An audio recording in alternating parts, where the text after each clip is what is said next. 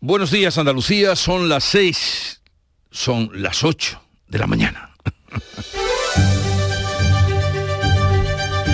A que se han asustado. Bueno, era lo propio. En Canal Sur Radio, La mañana de Andalucía con Jesús Vigorra.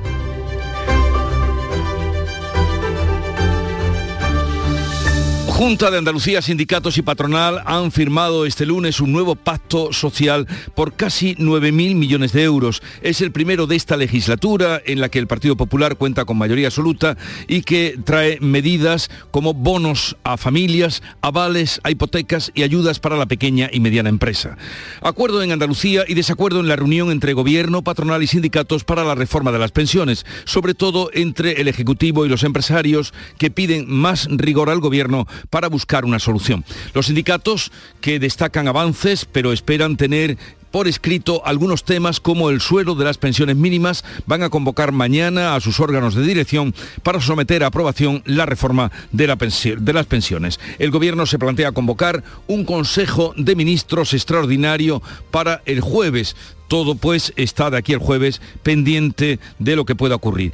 Y si utilizan ustedes habitualmente la autovía Sevilla-Cádiz, les alegrará saber que el gobierno ha anunciado una inversión de casi 300 millones para construir un tercer carril en la AP4 que unirá Sevilla con las cabezas de San Juan, el tramo donde se forman los atascos. Serán más de 40 kilómetros que forman parte de un programa de actuaciones más amplio para mejorar la antigua autopista de peaje que incluye también una mejor conexión con el aeropuerto de Jerez. Y el show del comandante Lara cumple hoy 100 programas en antena y para celebrarlo va a realizar una edición especial esta tarde a partir de las 6 desde el auditorio Nissan Cartuja de Sevilla. La entrada es libre hasta que se complete el aforo y en esta ocasión tan especial Luis Lara va a contar con quienes han formado parte de su equipo, además de eh, también estar con él Gerardo Gallardo, Yuyu, John Julius y tendrán un recuerdo muy especial para nuestro querido compañero Carmelo Villar.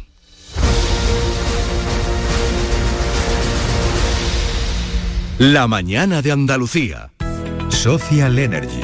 La revolución solar ha llegado a Andalucía para ofrecerte la información del tiempo. Hoy tenemos cielos poco nubosos con nieblas por la mañana en Sierra Morena que se están disipando a esta hora. Las temperaturas máximas en descenso oscilarán entre los 26 grados de Málaga y los 19 de Cádiz. Los vientos van a soplar de poniente o del noroeste, fuertes con rachas muy fuertes en las zonas altas orientales, disminuyendo la intensidad a lo largo del día. También tendremos intervalos de viento de levante en el litoral mediterráneo. En marzo, despierta la primavera con Social Energy. Revolucionate iluminando tu hogar noche y día, consumiendo tu propia energía y ahorra hasta el 90% en tu factura de luz gracias a nuestras baterías. Aprovecha las subvenciones disponibles para ahorrar con tus paneles solares. Primeras marcas con hasta 25 años de garantía. Estudio gratuito en el 955 44 11 11 y socialenergy.es. La revolución solar es Social Energy.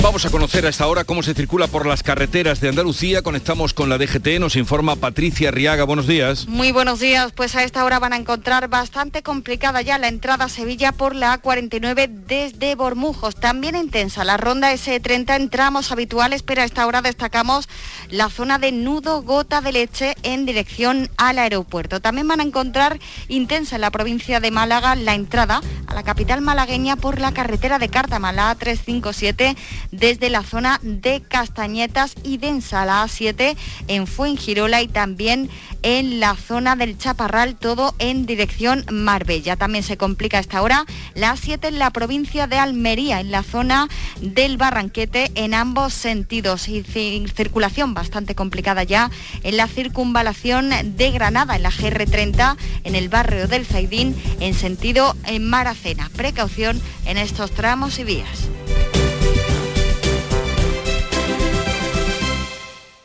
De primero tenemos cocido completo o bichisua y de segundo merluza en salsa verde o chuletillas con ensalada. Mm, yo tomaré bichisua y merluza. ¿Y usted? Pues yo, yo lo que quiero es decirle que le siento como a un hijo. Vale. Extra Día del Padre de la ONCE. El 19 de marzo, 17 millones de euros. No te quedes sin tu cupón. Cómpralo ya. Extra Día del Padre de la ONCE. Ahora cualquiera quiere ser padre. A todos los que jugáis a la ONCE, bien jugado. Juega responsablemente y solo si eres mayor de edad. En Canal Sur Radio, La mañana de Andalucía con Jesús Vigorra. Noticias. Vamos a contarles la actualidad de este día, un día muy señalado porque hace tres años, 14 de marzo, ustedes ya lo recordarán, aunque tengan olvidada la mascarilla. El gobierno andaluz rubrica con los empresarios y sindicatos un plan de ayudas para familias y empresas de casi 9.000 millones de euros. Paco Ramón. El pacto se divide en dos grandes bloques, uno con medidas urgentes dotado con 4.430 millones de euros, que incluye, por ejemplo, 120 millones para ayudas directas a las familias vulnerables con hijos Avales también a los jóvenes que quieran emanciparse y comprar una vivienda y más de 500 millones para pymes y autónomos por la inflación. El segundo paquete de medidas suma otros 4.500 millones de euros. Pero más allá de las cifras, el presidente de la Junta de Andalucía, Juanma Moreno, ha querido destacar el ejemplo que da Andalucía con este pacto. Saben que por encima de las diferencias que las hay, y no las negamos ni mucho menos, está un objetivo común. Y creo además que este debería ser ejemplo para otras administraciones y otras instituciones, porque creo que solo desde el acuerdo se puede conseguir los grandes objetivos.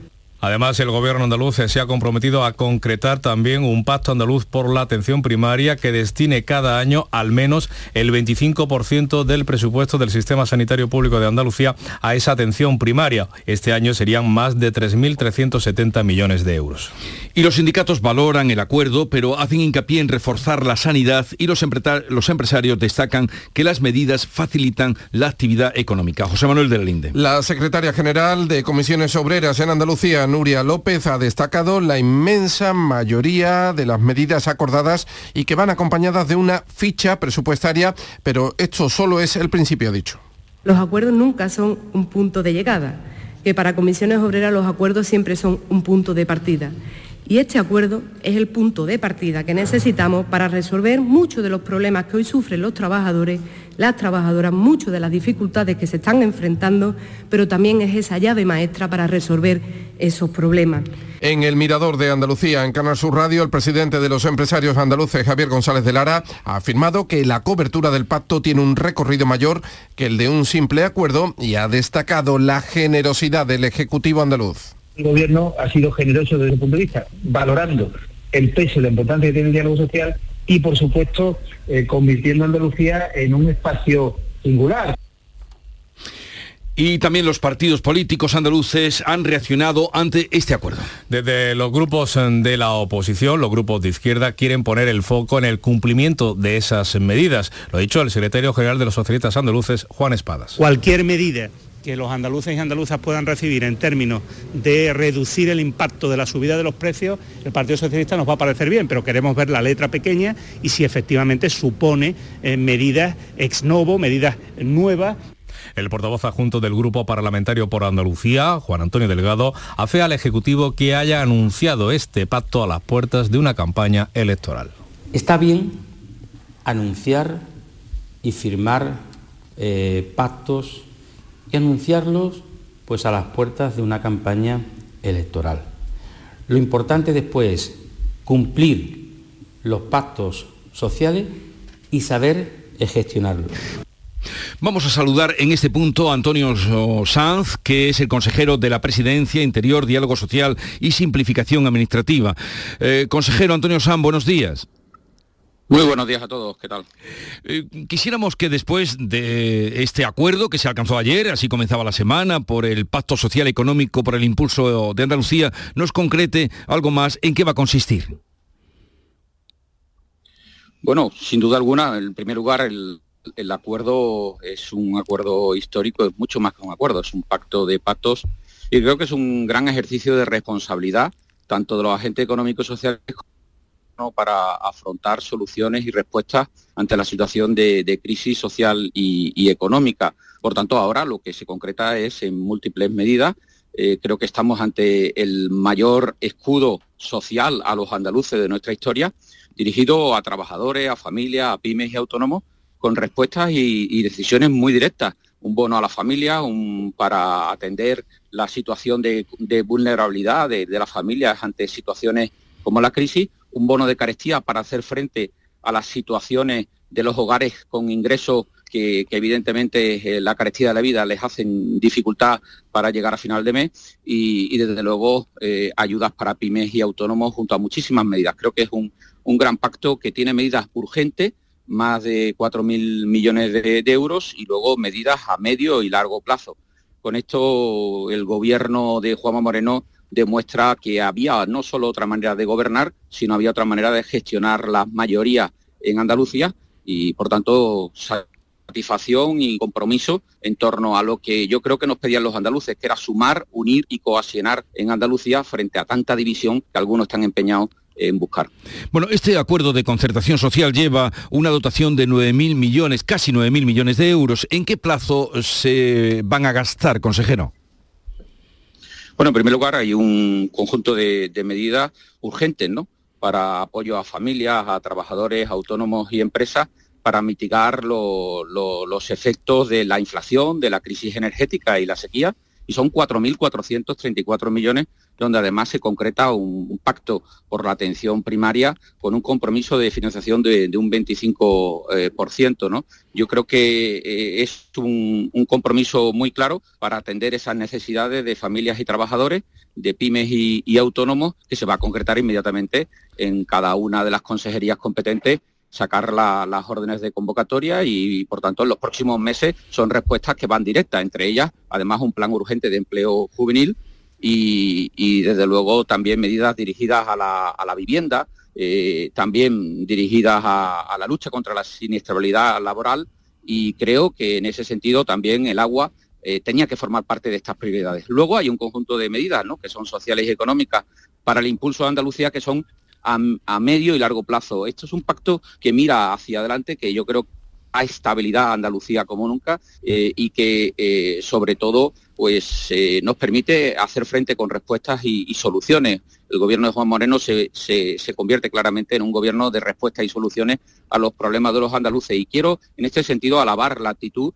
de los agentes económicos y sociales. Quiero alabar cómo en Andalucía nuestro, los sindicatos y los empresarios tienen una actitud absolutamente constructiva y positiva para sumarse, eh, siendo un ejemplo, creo que, en este momento Andalucía se convierte en un ejemplo de, responsabilidad, de diálogo y consenso, en un ejemplo de, manera distinta de gobernar, eh, constructiva y positiva, sumando y buscando consenso, que desde todo no hay ejemplo en este momento desde luego no lo es el gobierno de la nación, que, es incapaz de alcanzar acuerdos económicos y sociales, y lo es Andalucía, que vuelve a ser referente de debe haber entrado, eh, señor consejero, debe haber entrado en un túnel o en alguna sombra el ave en el que viaja ahora mismo el consejero Antonio Sanz y, eh, no hemos podido, no podemos concluir. sí, le escucho bien. Ah, sí, me escucha bien, pero yo se ha entrecortado usted en las últimas palabras que estaba, que estaba diciendo. Ah, disculpe. Bueno, pues con, decía simplemente que simplemente decía que, que Andalucía se convierte en referente del diálogo eh, no es momento de confrontación.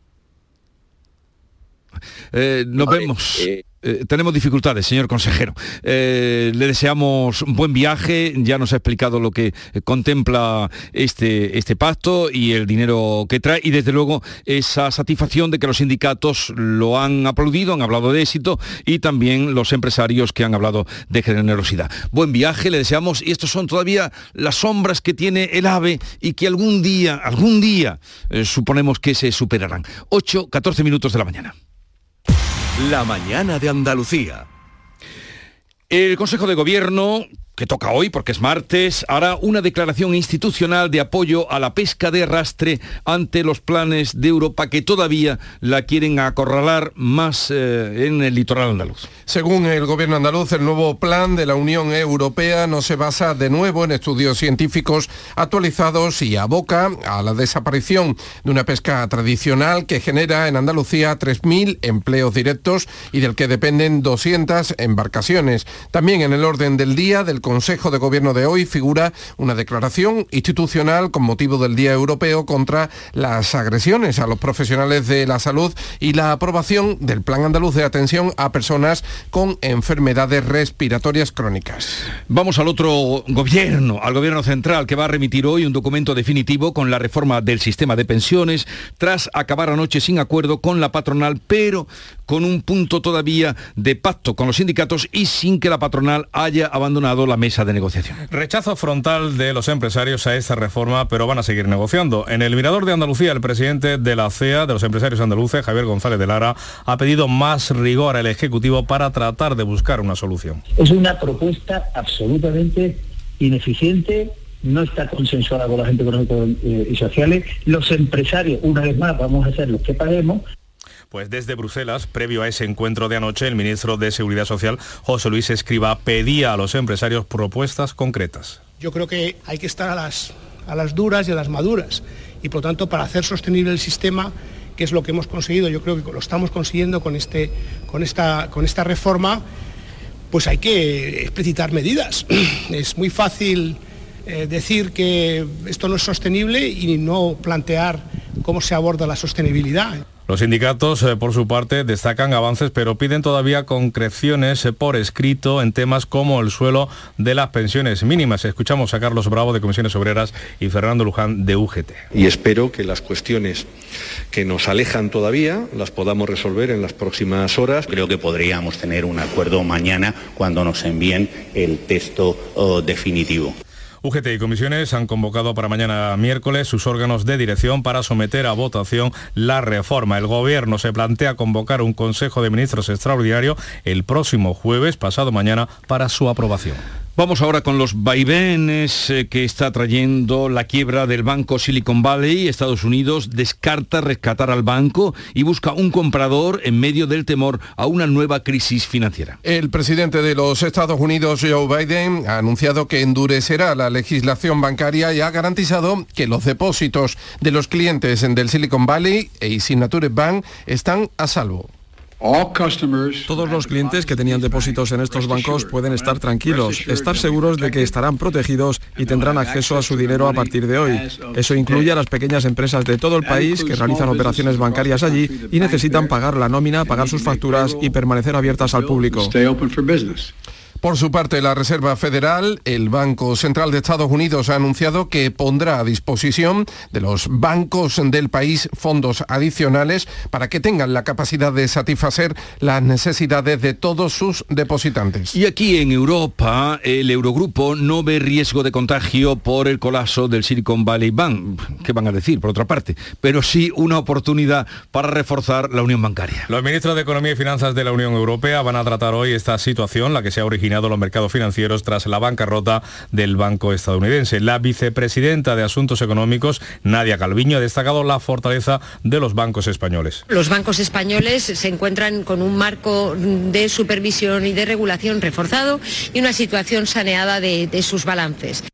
A la espera de que abran esta mañana las bolsas, los inversores han salido huyendo, han dejado pérdidas en todas las plazas europeas y un ligero retroceso en Wall Street que examina ahora los planes del gobierno estadounidense para frenar el pánico en los mercados. Aquí en Europa el IBEX se dejaba ayer, nuestro país se dejaba, el selectivo español, un 3,5%. La Comisión Europea adelanta a hoy su propuesta para un mercado eléctrico centrado en contratos a largo plazo. Bruselas persigue reducir la volatilidad de los precios para intentar proteger a los consumidores. Para ello va a emplear acuerdos bilaterales de compra entre productores de energía, en particular de renovables, y empresas eh, comercializadoras. Las autoridades comunitarias quieren empezar a aplicarla en la primera mitad del año que viene, en 2024. Son las 8, 19 minutos de la mañana, sintonizan Canal Sur Radio.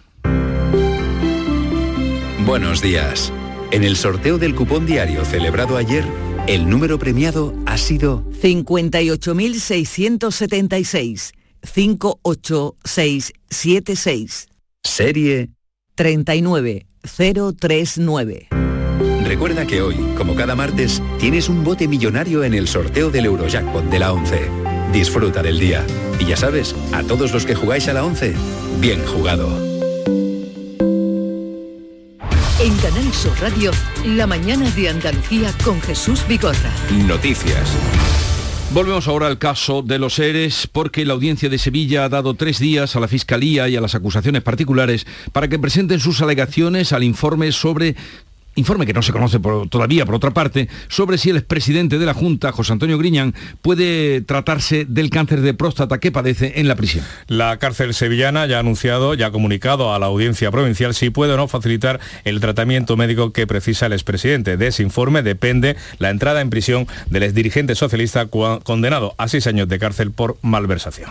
La mayoría de los acusados en el segundo bloque del juicio por el denominado caso Astapa, que ya saben ustedes es la presunta corrupción política y urbanística en la ciudad malagueña de Estepona no han querido declarar. Se han acogido a su derecho a no hacerlo, por lo que esta parte del juicio ha concluido. Eso sí, Miguel Reina, es concejal de Hacienda, ha reconocido pagos para agilizar licencias. Eh, aunque no se hable explícitamente de cantidad, sí le, le comunico que tenía que realizar una aportación económica el juicio se va a reanudar el día 21 con los testigos sobre todo. La Audiencia Provincial de Madrid aprecia indicios de malversación y falsedad documental en las adjudicaciones de obras de reforma en los cuarteles de la Guardia Civil. Son trabajos que se hicieron sin estudio previo, con anticipos de cajas y hasta con discordancia entre lo realizado y lo facturado. La Audiencia de Madrid avala la decisión de seguir adelante con esta investigación porque podría haber indicios delictivos. El caso está a la espera de un informe pericial sobre las obras efectuadas en 13 comandancias de la Benemérita entre ellas las de Algeciras, Huelva y Jaén. En Sevilla citan como investigados al alcalde de San Juan de Arnalfarache, Fernando Zamora, y a ocho concejales del PSOE por posibles delitos de prevaricación y de malversación de caudales públicos. El juzgado de instrucción número 14 de Sevilla, que investiga a denuncia de Vox y el PP el convenio del ayuntamiento con la ONG Asamblea de Cooperación por la Paz en Andalucía, ha citado como investigados al alcalde socialista Fernando Zamora y a ocho concejales más del PSOE por los posibles delitos de prevaricación y de malversación. El ayuntamiento encargó a esta ONG la gestión de una moneda social denominada Osetana, una herramienta de apoyo social a las personas desfavorecidas de la localidad que se habría destinado a bares, fiestas y otras compras que no se corresponden con los alimentos de primera necesidad, necesidad según se detalla en la investigación. La Fiscalía de Málaga investiga la denuncia del Hospital Regional de Málaga contra la ex responsable del cribado neonatal en Andalucía Oriental y una pediatra sobre la atención a un bebé nacido con una enfermedad genética mortal. Cuéntanos, Nuria León. Esta investigación ha sido confirmada por la consejera de salud que ha apuntado además que las incidencias en las gestiones para autorizar el tratamiento al bebé nada tiene que ver con la dimisión de la gerente. Escuchamos a Catalina García, consejera de salud. La gerente ha dimitido por razones personales. La profesional que trabajaba en el laboratorio no se la ha cesado porque no estaba en ningún cargo, simplemente había una redistribución. Ella sigue estando en el proyecto de investigación y ha vuelto a su puesto del laboratorio. El bebé se está tratando en la terapia que querían los padres y el caso sigue continúa en investigación. Salud responde al PSOE que los contratos concertados con la sanidad privada durante la pandemia están avalados por los servicios jurídicos del SAS. El líder del PSOE, Juan Espadas, pedía explicaciones al presidente de la Junta, Juanma Moreno, por el gasto de 117 millones de euros de pacientes andaluces que fueron enviados a clínicas privadas durante los últimos dos años. Que hoy la respuesta del gobierno del señor Moreno Bonilla no sea un nuevo bulo más. Lo que queremos son verdades, en este caso, y no buscar justificaciones.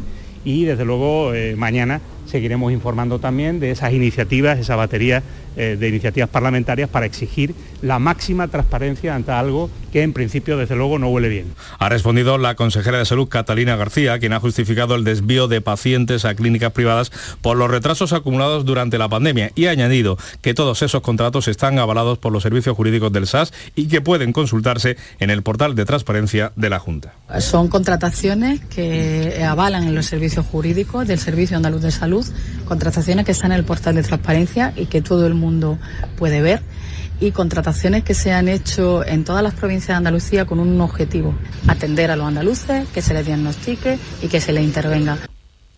La segunda moción de censura de Vox en esta legislatura ya tiene fecha, será la semana que viene, el martes y el miércoles. La moción solo cuenta con el apoyo del partido convocante. El candidato, el economista y el dirigente del Partido Comunista, Ramón Tamames, no intervendrá desde la tribuna debido a su edad. Tamames ha pedido ideas a los ciudadanos para incorporarlas a su discurso. Para el portavoz de Vox, Jorge Busade, el Partido Popular debería pensarse muy bien su voto en la moción de censura ninguna incomodidad.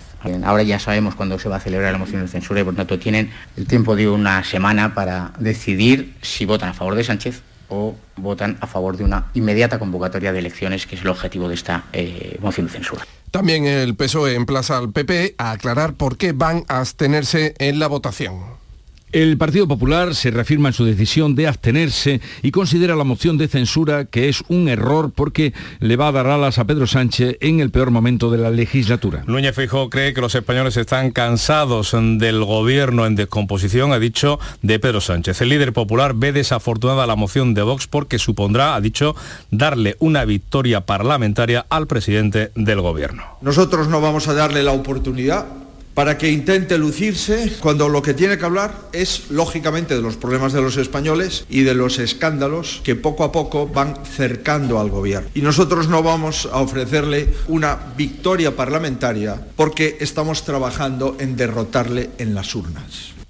Si utilizan ustedes habitualmente la autovía de Sevilla a Cádiz, sabrán de los atascos monumentales que se forman en las cabezas de San Juan. Pues fin, no será inmediato, pero dentro de unos años sí que tendrá ya una, un tercer carril, como nos anunciaba ayer la ministra de Transporte. Las obras estarán listas en cinco años. Pilar González. Así es, el Ministerio de Transportes va a invertir 277 millones de euros. Ya se trabaja en la licitación del proyecto para la la construcción de ese tercer carril. Además, la ministra Raquel Sánchez explicaba que se van a mejorar los enlaces con la Nacional Cuarta y se va a arreglar el pavimento de toda la autovía. tenemos que transformar una autopista en una vía para coser y vertebrar el territorio, mejorando la permeabilidad y dar lugar así a nuevos itinerarios que hasta ahora exigían rodeos. Son 41 kilómetros por los que diariamente pasan 85.000 vehículos. El Gobierno y la Junta de Andalucía se reunirán el viernes para desbloquear la construcción de las conducciones de regadío del pantano de Rules en la costa tropical de Granada. Susana Escudero.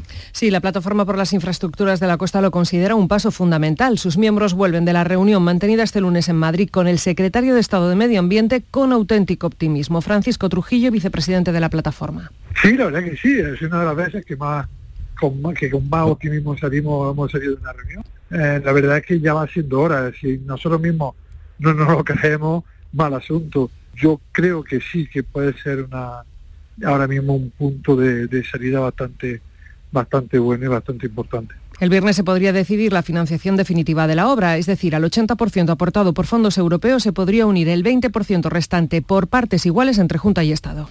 No estaría mal que después de 15 años rulando el pantano de Rules, rule el agua al fin. Los transitarios del puerto de Algeciras denuncian el colapso en las inspecciones de las mercancías perecederas. Desde Campo de Gibraltar, Ángeles Carreras. Pues sí, mercancías que llegan vía marítima y que permanecen en el puerto entre tres entre 4 y 7 días, otras en camiones procedentes de Marruecos que tienen que esperar hasta 72 horas para pasar la inspección. Por muy bien situado estratégicamente que esté el puerto de Algeciras, con tiempos como estos, pues no hay competitividad que valga. Manuel Cozar es el presidente de la Asociación de Transitarios. Eh, la ventaja que puede tener para llegar al mercado si esto también lo perdemos porque se tiran los, los contenedores y camiones entre cuatro y una semana aquí, pues finalmente esto también se pierde y entonces ya es cuando nos quedamos totalmente eh, desolados y abandonados. El colapso en el puesto de inspección fronteriza afecta a toda la comunidad portuaria. El 23 volverán a protestar, esta vez en Cádiz, ante la subdelegación del Gobierno. La Asociación de la Prensa de Cádiz, en el marco del Congreso de la Lengua Española, que se va a celebrar a finales de este mes en la capital gaditana, ha organizado cuatro jornadas bajo el nombre de Periodismo con ñ. Son jornadas en las que los profesionales de varios países van a debatir sobre el español, por ejemplo, en Tánger y Tetuán, en el país vecino de Marruecos, en Miami, en Estados Unidos y en Cádiz. Se centrarán en materias como el uso de nuestro idioma en los medios, la presencia del español en Estados Unidos y su auge. Y el show del comandante Lara, ese programa de los domingos que alegra la noche de los domingos para que no lo parezcan, que lo son, cumple hoy 100 programas en antena y para celebrarlo realizará una edición especial esta tarde a partir de las 6 desde el auditorio Nissan Cartuja de Sevilla al que pueden acudir libre y gratuitamente.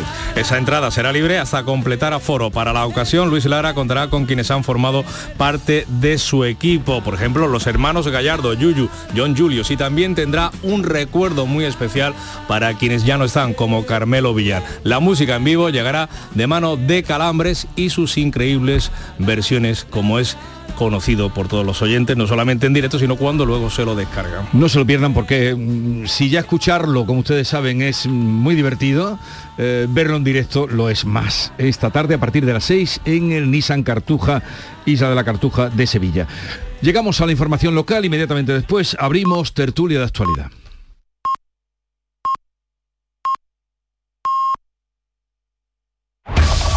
En la mañana de Andalucía de Canal Sur Radio. Las noticias de Sevilla. Con Pilar González. Buenos días. El gobierno trabaja ya en hacer un tercer carril hasta las cabezas de San Juan en la autopista hacia Cádiz y los trabajadores del metro amenazan con huelga en Semana Santa. Enseguida los detalles. Antes el tráfico.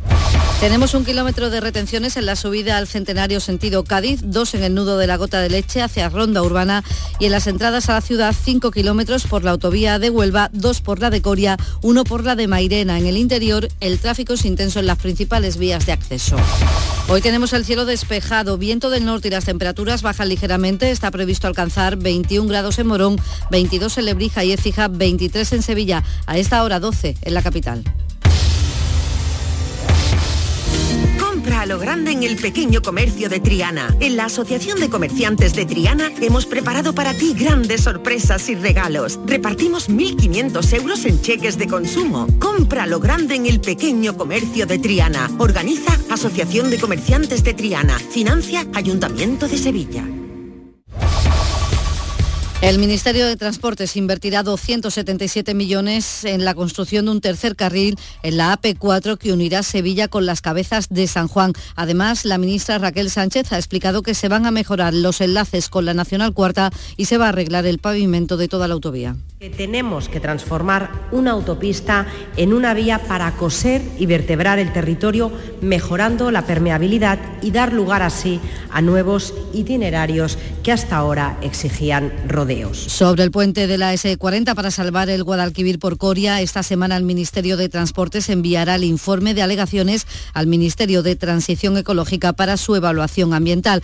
Además, el Ministerio de Transportes ha firmado un convenio con el Ayuntamiento de Sevilla para la cesión de la ronda Supernorte de la S20. Y los trabajadores del Metro de Sevilla han decidido en asamblea y por unanimidad plantear una convocatoria de huelga y paros parciales ante la falta de entendimiento con la empresa en la negociación negociación del convenio colectivo. De momento, esta semana van a registrar las movilizaciones. Lo cuenta Iván Román, miembro del comité de empresa. La Junta de Andalucía le paga a Metro la subida de PC y Metro no nos quiere pagar a nosotros alegando que, tiene mucho gasto. Entonces, claro, si la Junta se lo paga a Metro, lo más lógico que se lo pague Metro a los trabajadores igualmente. El año pasado, digamos, hubo 80 servicios especiales donde aumenta bastante la carga de trabajo y los trabajadores no recibimos nada a cambio. El Tribunal Supremo ha confirmado la condena de 8, 9 y 10 años de prisión a tres hombres de una misma familia por intentar asesinar a otro en Osuna tras asestarle numerosas puñaladas y golpes con palos delante de su esposa e hijos por una discusión que comenzó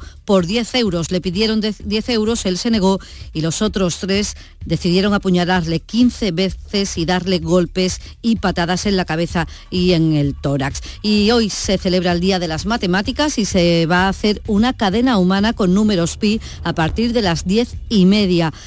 2.000 participantes que quieren batir un récord comenzarán el rectorado de la universidad y llegará al ayuntamiento. Llevarán números pi, como explica el director del Secretariado de Divulgación Científica, Alberto Márquez. Los decimales de pi son infinitos, pero lo que sí se va a batir es el récord de la cadena humana, cada persona aportando un decimal de pi. Hasta ahora el máximo que se había hecho era eh, algo menos de mil y se pretende llegar a cerca de 2.000 personas, cada uno portando un decimal distinto, de, bueno, el decimal correspondiente de pi. Les contamos también que Salud ha declarado apta para el consumo humano el agua del municipio del Madroño después de seis días en los que había limitado al superar los niveles de trialometanos La Consejería seguirá repitiendo los controles semanales.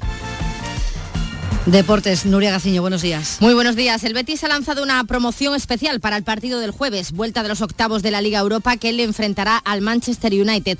Como la eliminatoria está complicada tras el 4-1 de la ida, el Betis quiere promocionar las entradas, así que el socio podrá obtener hasta dos localidades a precio reducido. Por su parte, el Sevilla viaja a Estambul para medirse al Fenerbahce, al que ganó la ida por 2-0. Se está a la espera de que a le hagan más pruebas para conocer el alcance exacto de su lesión y cuánto tiempo estará de baja. Gracias, Nuria. Ya se pueden adquirir los dorsales para la maratón del próximo año en Sevilla, 18 de febrero. Ya, ya se han comprado los primeros mil y el distrito Los Remedios en la capital ha abierto el plazo para que los vecinos soliciten pases de garaje para la zona restringida por la celebración de la feria. Está abierto ese plazo hasta el 14 de abril para la tramitación telemática, hasta el día 27 de abril para las presenciales. 9 grados en los Palacios, 8 en Lebrija, 12 grados en Sevilla.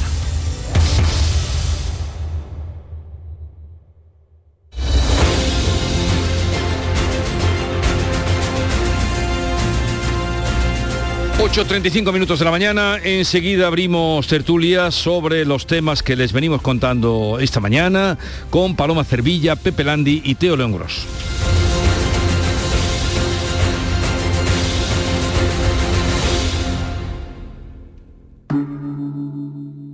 Montepío, ¿en qué podemos ayudarle? Inicio en breve mis vacaciones y antes me gustaría hacerme una revisión médica. No se preocupe, lo tiene cubierto. Puede concertar la cita con su médico por teléfono a través de nuestra web, con la garantía de Adeslas, entidad reaseguradora de los productos de salud de Montepío.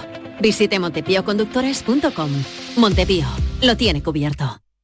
En Canal Sur Radio, por tu salud, responde siempre a tus dudas. Hoy hablamos del herpes genital, labial y del herpes zóster, la conocida culebrilla. Son dolencias que pueden acarrear complicaciones si no se abordan a tiempo. Nos visitan los mejores especialistas para saber más y para atender tus dudas y preguntas en directo. Envíanos tus consultas desde ya en una nota de voz al 616-135-135. Por tu salud, desde las 6 de la tarde con Enrique Jesús Moreno. Más Andalucía, más Canal Sur Radio. Buenos días. En el sorteo del cupón diario celebrado ayer, el número premiado ha sido 16 de abril de 1953. Serie 9. Hoy, como cada martes, tienes un bote millonario en el sorteo del Eurojackpot de la 11. Recuerda que este 19 de marzo se celebra el sorteo extra Día del Padre de la 11, con un premio de 17 millones de euros. Disfruta del día. Y ya sabes, a todos los que jugáis a la 11, bien jugado.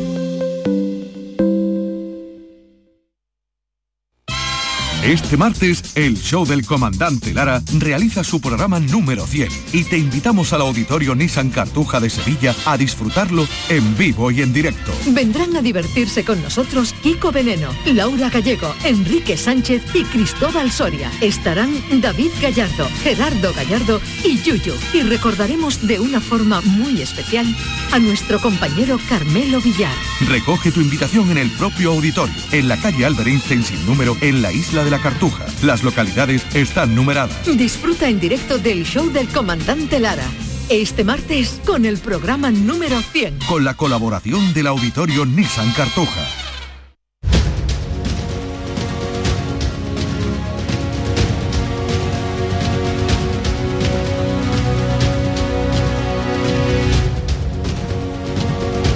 La mañana de Andalucía con Jesús Vigorra. Y con Paloma Cervilla. Buenos días, Paloma. Hola, buenos días Jesús, ¿qué tal? Bien, bien. Eh, mañana de primavera, estupenda por aquí, eh, sin agua, pero en fin, eh, mañana de primavera. en Madrid también, ¿eh? en Madrid, también veo el sol y una temperatura estupenda. en Cádiz, Pepe Landi, buenos días. Hola, muy buenos días, ¿qué tal? ¿Qué tal por ahí, en esta etapa precongresual que tenéis? Pues con, con, mucha expectación por el Congreso y con, con, una luz que decíais, con esa luz nueva primaveral ya que se anuncia. Estupenda, sin agua, pero A ver si tenemos tiempo y luego nos explicas eso de periodismo que en ñ que es, que es que no le veo la punta. Vamos, que no periodismo con ñ, el, la- el lema que le han puesto a la Asociación de Periodistas, a periodismo Sí, con ñ. yo creo que es la, la- para, por destacar un poco la, la virgulilla, la célebre virgulilla de la de la ñ, que es un poco el, el- el logo del, del Congreso. Y el Congreso, la, la parte del Congreso que organiza la, la Asociación de la Prensa de Cádiz, pues ha optado por ese nombre que bueno, viene a ser un poco promocional y comercial sin, sin buscarle más vueltas que. Yo que estaba la- dándole vuelta a la palabra, estaba haciendo, me salían palabras, unas bien, otras regular. Sí, sí, sí, más bien salen combinaciones y mejor. Vale. En fin, le No, deseamos. no podrías pensar en ñoño si no tuviera la virgulilla. También podría decir periodismo, coño. en eso estaba yo pensando, ¿eh? Y con, do- y con dos signos de admiración, ¿eh? que estamos ahí eh, viciándonos mucho con el signo de admiración, solo el de cierre, que de la, la- la fó- la fórmula inglesa, y, y hay que recuperar, ya que has utilizado esa fórmula, pero por lo menos que tenga los dos signos de admiración, el, de, el de apertura y el de cierre. Eh, Teo León Gros, que ya han escuchado ustedes. Hola Teo, buenos días. ¿Qué tal? Buenos días. eh, ¿Algo que ñ. aportar? No, ñ, que hay festivales, hay, hay una revista en Argentina y en fin, eh, es en- eh, la ñ es una reivindicación desde hace mucho tiempo. eh, Sí. Empezó con los teclados QWERTY, en los teclados de los ordenadores que en los 90 nos venían sin la Sí, ñ sí, y, sí, sí. y- y- y se constituía pues una reivindicación de, de que el español, que es una, le- una lengua que hablan eh, más de 500 millones de habitantes y que es una de las lenguas más influyentes y con más oportunidades y con más futuro, en fin, que, que no estuviera excluida de los teclados. Entonces la ñ es, en fin, acordaros que incluso en algún momento se convirtió en símbolo nacional. Sí, sí, sí. Bueno, el Cervantes tiene... Claro, eh, claro, por eso digo que, que la ñ, la ñ es eh, un signo de distinción. De distinción. Igual que tu fular aquí, cuando estamos en el interior de la radio, bien atemperados, pero tú mantienes como No, un ya, dandy, ya tengo que ir cambiando, dandy, tengo mantienes tu fular. Eh, ese efecto placebo para las horas aquí largando. Bien, hoy la noticia en Andalucía del día indudablemente es ese pacto social y económico. Eh, impulso por Andalucía que se ha dado en llamar ese, acuerdo de concertación que ayer mm, pues mm, tuvo a bien eh, acercar las posturas de los sindicatos que salieron, las representantes sindicales salieron eh, contentas del acuerdo, también la patronal, todo lo contrario de lo que está pasando en la reforma de las pensiones, pero aquí se, acordó por consenso, la, mm, la propuesta son casi 9.000 millones de euros que se van a invertir, no sé si habéis visto este pacto social, si, ¿qué os parece eh, este acuerdo en Andalucía? Pepe. Bueno, Bueno, Pe- Paloma, venga, dale. No, no, simplemente quería, quería decir que aquí en Madrid, que vivimos un poco con tanta crispación, con tanto enfrentamiento, estamos con el tema de la reforma de las pensiones y no hay manera que se pongan de acuerdo sindicatos, empresarios y gobierno, pues hacemos una mirada para Anda- Andalucía y es un efecto placebo, ¿no? Andalucía parece que todo fluye, parece que hay consenso en todo. Yo creo que Juanma Moreno, ¿no? Está haciendo una, una política de consenso y de mano tendida realmente muy in- interesante, ¿no? En un momento político en el que hay una, hay una crispación tan grande, ¿no? Yo creo que es el tercer gran acuerdo que se hace en esta legislatura y sobre todo en un momento político, ¿no? Y económico que la ciudadanía también creo que necesita, ¿no? Eh, ver que las fuerzas políticas y los empresarios y los sindicatos son capaces de alcanzar un, un acuerdo. Yo creo que es muy, es muy positivo y es un mensaje esperanzador para la política española que aquí en Madrid vivimos con tantísimas turbulencias.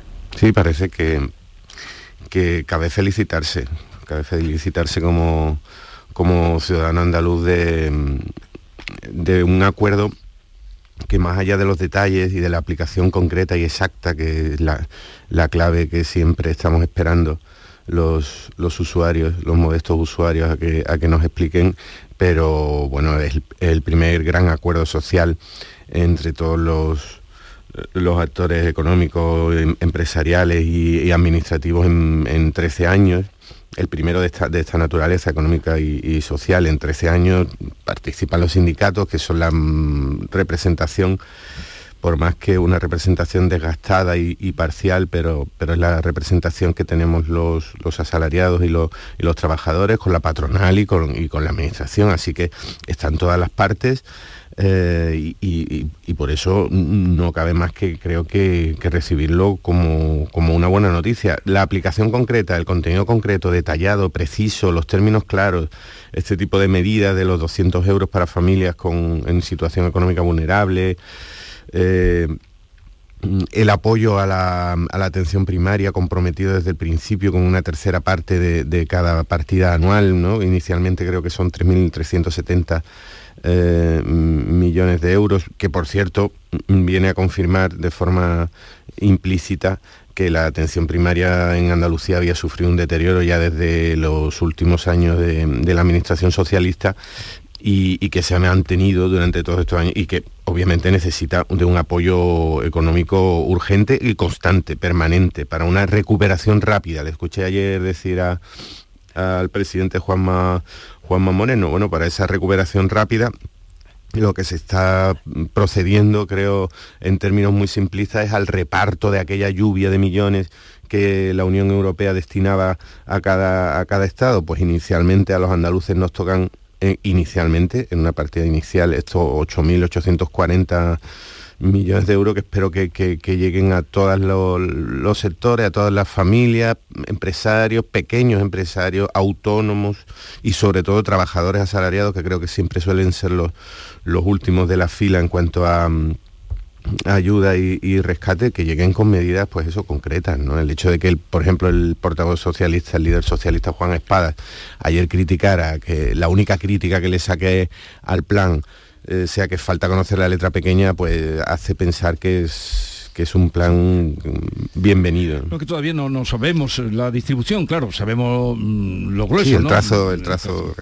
Eh, bueno, eh, con esos puntos, esos 10 puntos que, ya se han destacado, mm, tenemos para pensar que naturalmente que se trata de un plan interesante y creo que de hecho la oposición lo ha recibido con cierto, en fin, con cierta prevención porque un pacto social. Ojo, pacto social que, desde la oposición muchas veces se criticó en el pasado, ¿no? Aquello de, comprar la, paz social. Pero en fin, en ese pacto está el bono familia, con ayudas para los menores vulnerables, el bono carestía, con eh, el cheque de los 200 euros, garantía de préstamos hipotecarios, los 500 millones de ayudas a pymes y autónomos, el plan de empleo juvenil, el plan de transformación digital y, competitividad industrial, el Pacto Andaluz de Atención Primaria, que es un, acuerdo importantísimo con casi 3.500 millones de presupuestos, sequía, que ayer enfatizó mucho el presidente en su presentación, y luego simplificación administrativa, que forma parte de la hoja de ruta de este gobierno, eh, y siniestralidad laboral, que también era una demanda de los sindicatos son, puntos, evidentemente, todos con trascendencia social. Hombre, yo creo, ya lo han dicho Paloma y Pepe, eh, em, en un momento en el que en el tablero político nacional eh, eh, se está ensayando toda clase de confrontación, todos los movimientos tácticos que permitan o que contribuyan a que las posiciones, sacrificando cualquier posibilidad de acuerdo, sirvan para mejorar tus expectativas electorales, es decir, el electoralismo está marcando completamente eh, todo lo que está pasando en este momento, como ocurre siempre en año electoral, es verdad que años electorales tienden a ser muchos, pero este es un año mm, con las dos grandes elecciones generales eh, mm. en el calendario, porque las elecciones municipales son elecciones en todo el país y las elecciones generales eh, que vendrán después o, ya veremos, pero en todo caso todo apunta a que serán en otoño. En, ese, en este escenario, pues que el gobierno andaluz haya logrado que sindicatos y empresarios eh, se sienten y acuerden, eh, cosa que en este momento no está ocurriendo a nivel nacional porque entre otras cosas no hay voluntad de que suceda. Es verdad que los empresarios eh, están un poco cansados, es verdad que parece que no quieren dar regalos políticos al gobierno actual y eso trasciende lo que es la función del mm. empresariado, pero también es verdad que claramente Escriba ha pactado la actual reforma, por ejemplo, con los sindicatos y se ha desentendido de los empresarios. Ha dicho, oye, si vienen bien y si no, pues nada. ¿no? Vamos de ahí a saltar de Andalucía, donde se ha producido, ya veremos, ese acuerdo, la, las representantes sindicales, yo le he oído esta mañana hablar de éxito incluso de, después sí, sí, de- no, no, del ayer- acuerdo. ayer hubo gran- frente, gran- sí, sí, eh, gran consenso, ¿no? Frente al desacuerdo que está habiendo en Madrid, que ya apuntáis, indudablemente vamos a la reforma de las pensiones, pero los empresarios todavía no se han levantado de la mesa eh, de negociación, eh, que todavía se mantienen.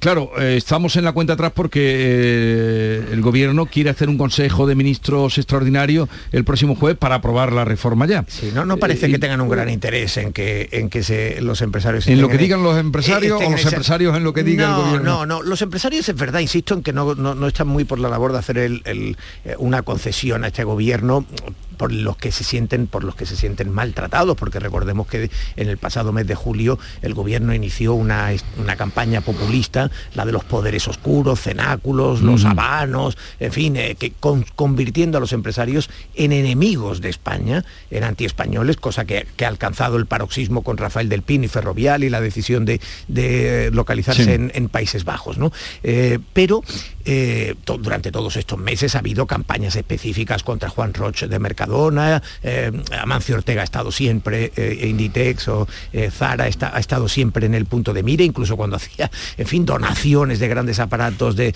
pa- para tratar el cáncer. Está claro que, el empresariado ha sido utilizado por este gobierno para considerar que ellos son los defensores de los débiles del pueblo, de los vulnerables y crear, porque siempre hay- hace falta un enemigo para definir, para Sí. identificar bien eh, a, un, a un grupo. ¿no? Entonces, han, han utilizado a los empresarios. Ahora los empresarios no están muy por la labor de dar balones a- a- al gobierno. Dicho lo cual, insisto, Escriba ha hablado con Europa, ha hablado con los sindicatos y le dice a los empresarios, oiga, esto ya está hablado, así que usted pase por caja.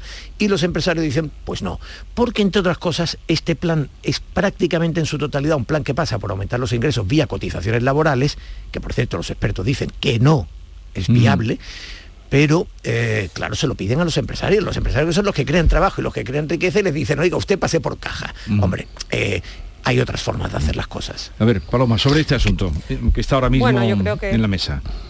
Sí, bueno, yo creo que eh, el Gobierno tiene cierta urgencia de alcanzar un acuerdo porque tiene que pedir el cuarto desembolso de los fondos Next Generation que están condicionados a una, a una reforma de las pensiones, con lo cual tienen que, que- ser rápido. Ellos saben que con los empresarios no pueden llegar a un consenso porque los empresarios han sido absolutamente vi- vilipendiados e insultados por el, por el Gobierno, ¿no? O sea que no creo que los empresarios vayan a darles ahora un regalito al Gobierno de, de Pedro Sánchez, entre otras cosas porque, porque toda la carga de- del tema de las pensiones recae sobre los empresarios, ¿no? Se le aumentan las cotizaciones sociales, luego también sobre los trabajadores asalariados que tendrán que pagar una cuota de solidaridad, es un machaque continuo a los empresarios y luego eh, lo, lo que hace es incrementar una deuda de la seguridad social.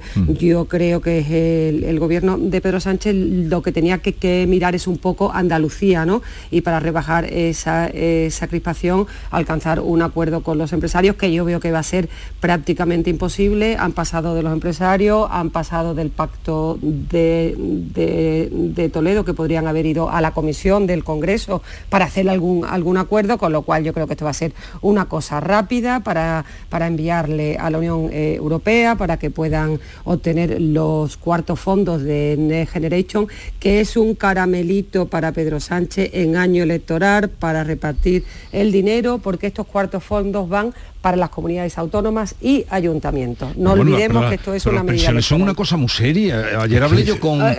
con Es que estamos olvidando a Claro. ver si Es una cosa muy a ver si estamos perdiendo de vista mm, el, el- el- el gran obstáculo que tenemos bueno, iba a decir esta generación, pero creo que son varias generaciones, que es el terremoto demográfico que se nos avecina con un impacto mm, terrible en, la, en el sistema público de pensiones de aquí a... mm, Estamos hablando de 4, 5, 6, 8 años, ¿eh? no estamos hablando como ahora se menciona constantemente la frontera de 2050, no, no, estamos hablando de 2030. Y efectivamente, mm, decía antes Teodoro, mm, quizás todo el peso de esta reforma de las pensiones parece que recae en el, aumento de las cotizaciones y por tanto en, la patronal, en el empresariado, en las empresas de distinto tamaño. Mm, bueno, puede que sea uno de los, de los eh, defectos de esta reforma de pensiones. Otro de los grandísimos defectos que tiene es que hace una proyección a muchos años de, incremento de del Producto Interior Bruto y, de, y hace una simulación de, la economía que este país va a tener en Andalucía, España van a tener en, los próximos 20 años. Claro, es una simulación que por una parte es necesaria, pero que conviene recordarle a todo el mundo y conviene que nos recordemos a nosotros mismos que se trata de una figuración, de una estimación y que por lo tanto los números son... Eh, puede que esperemos que probables, pero por supuesto que no son eh, seguros. Pero más allá el papel de la, patronal, el papel del empresariado en Andalucía, cuando se ha producido este consenso, esta palabra también bastante denostada en los últimos años, pero que, tan positiva y práctica resulta en muchos casos, cuando se ha producido ese consenso, imagino que, la patronal también habrá cedido en alguna parte, que habrá aportado en alguna parte. ¿Dónde está la aportación del empresario de la patronal en, en la negociación por el pacto de las pensiones? ¿Dónde está? Porque, porque decía, decía antes Paloma precisamente eh, que los intereses políticos de la patronal hacen que no le quiera eh, dar ni agua ni un caramelito al gobierno de Pedro Sánchez. Bueno, a mí los intereses políticos de la patronal, con perdón, me interesan eh, relativamente poquísimo, entre poquísimo y casi nada. Igual que los intereses políticos de, Podemos y, de, y del PSOE. los intereses, me interesa que se acerquen a un pacto necesario, bueno, necesario, imprescindible, que cuenta con el respaldo de la Unión Europea, que cuenta con el apoyo de los sindicatos y que si la patronal se está, está poniendo los famosos palos en la rueda por, por algún interés eh, o, por pasar alguna facturita o por algún ajuste de cuenta porque ha sido denostada en los últimos en los últimos años pues me parecería bastante mezquino y me parecería que estamos perdiendo de vista el objetivo esencial que es mm, ajustar un plan de pensiones un sistema de pensiones ante mm, un terremoto demográfico. Mm, no hace falta que, revisemos las cifras de nacimiento, el baby boom, el número de personas que se van a jubilar. Pepe, que vamos ya... Eh, perdón, perdón. Mm, no, tenemos unos minutos, pero quiero también que este tema, aunque luego eh, con ocasión de saludar a Rocío Blanco, que es de formación inspectora de trabajo y fue directora de la Seguridad Social, algo nos podrá decir en este sentido. Eh, Tú querías decir algo, ¿no, Paloma? Sí, no, simplemente decirte, Pepe, que yo creo que, mm, que, el gobierno ha pasado ampliamente de los empresarios. Si el gobierno hubiera querido alcanzar un acuerdo con los empresarios y con los sindicatos, hubiera cedido también un poquito, hubiera hablado también con los sindicatos, también hubiera hecho alguna, alguna concesión. Es que también hay que ceder un poco por todas las partes, pero no creo que el gobierno de Pedro Sánchez tenga gran interés en hacer alguna cesión a los empresarios. Es, es, es verdad, estoy de acuerdo contigo totalmente que, lo han ignorado, pero también me gustaría escuchar alguna aportación por parte de los empresarios. Es decir, bueno, decía antes Teodoro, hay otras formas que no sean solo el incremento de las cotizaciones. Mm, mm, bueno, veámoslas, propónganlas, debatámoslas, mm, veamos distintas posiciones para intentar acercar unas a otras. Ahora, la cerrazón por la cerrazón o el no porque me has tratado muy mal y porque estoy ajustando cuentas, me parece que para los ciudadanos sería mm, bastante... Yo no creo que esa ha sido la, posición de los empresarios, francamente. Pero en todo caso, en todo caso, eh, a ver, eh, claro que todo el mundo quiere que suban las pensiones, es que, que como idea, es decir, es como... ¿Cómo claro, ¿cómo lo hacemos? Como, el, fin, como el fin de las guerras y, acabar con el hambre. Sí, sí, la paz mundial es... Si, son cosas que, que todo el mundo desea. La cuestión está en que, en que dice Pepe, hombre, eh, que se den otras ideas. A ver, eh, la manera de soportar las pensiones es obvia, es que haya trabajo.